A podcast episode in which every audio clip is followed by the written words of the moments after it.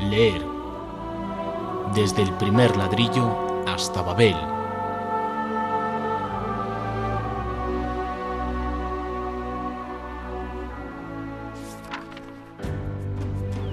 Leer. Desde la primera página hacia una meta eterna.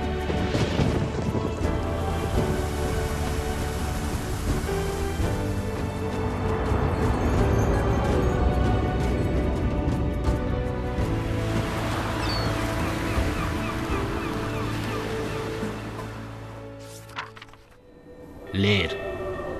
El primer paso hacia una aventura al mundo interior.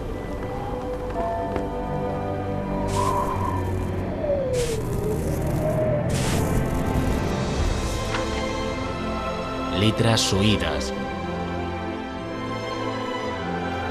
Un espacio para reflexionar.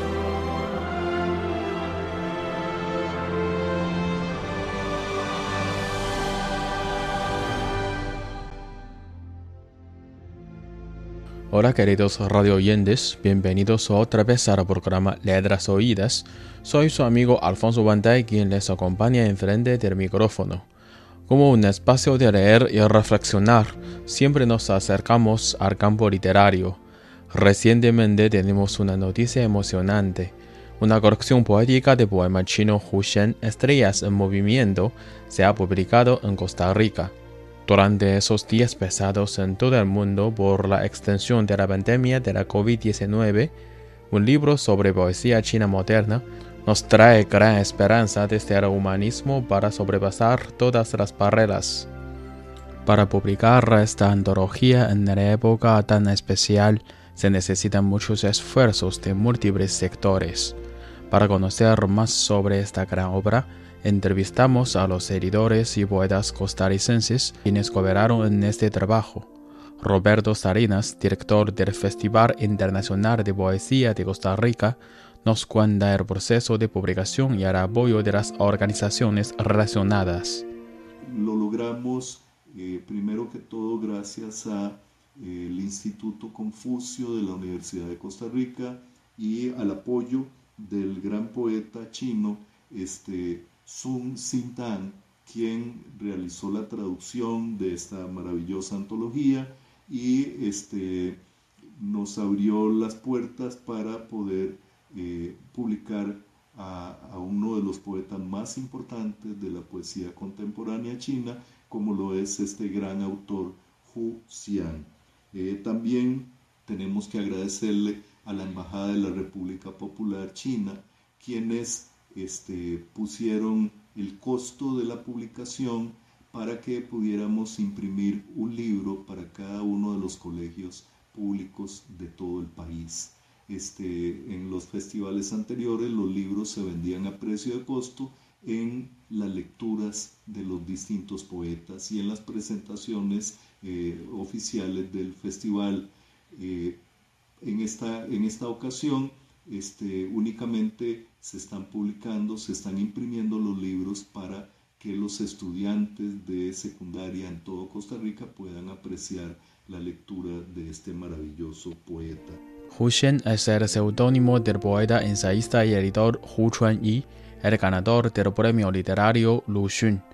Nació en 1966 en un pueblo pequeño en el condado Dongshan, provincia de Jiangsu, donde cruza el antiguo cauce del río Amarillo.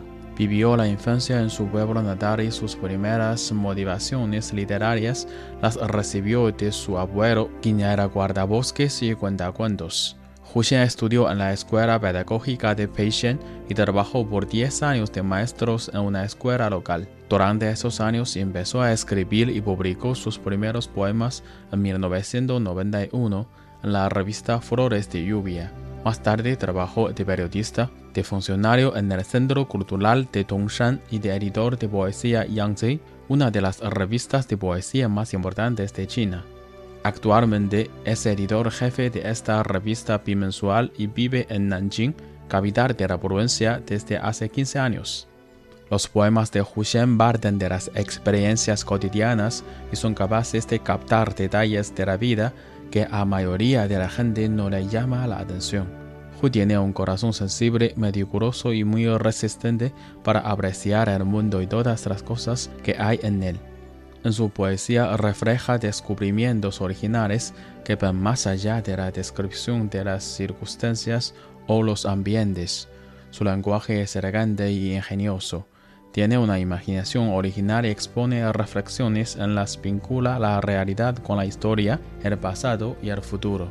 Hu es un poeta que observa su entorno con tranquilidad mientras piensa, medita y compara, como lo hicieron Tao Yuanming, Wang Wei y tantos otros grandes poetas chinos clásicos a lo largo de la historia.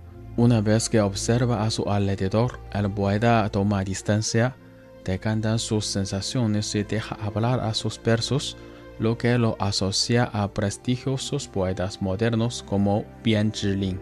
Evidentemente, es un poeta con estilo muy chino, pero al mismo tiempo se reconocen por el campo literario latinoamericano, porque según Roberto Salinas, los lectores en su país, incluso en toda la región latinoamericana, siempre mantienen gran curiosidad a la poesía del país asiático.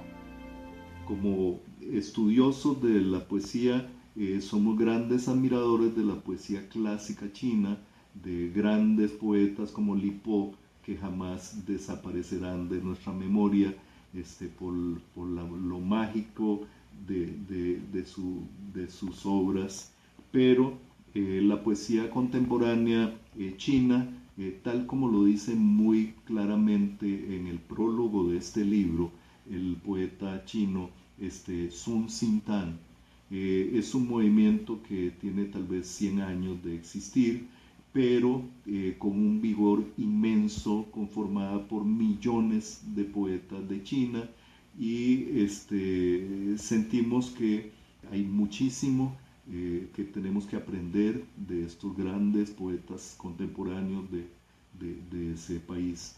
Y por eso, y también por la asesoría que nos dio eh, Sun Sintan sobre eh, este poeta que él nos recomendó publicar y nos dimos cuenta que tenía toda la razón, que es una obra muy, pero muy especial, eh, incluso eh, por el público que nosotros tenemos en todas las provincias, especialmente de jóvenes. Estamos hablando de un poeta que nació en un, pueblo rural, que incluso fue eh, maestro de escuela durante 10 años al comienzo de su carrera, que este, tuvo la influencia de su abuelo, que era guardaparques y que era cuentacuentos, este, y todo esto conforma un plato exquisito para que los jóvenes se enamoren de la poesía contemporánea china y para que eh, puedan aprender muchísimo sobre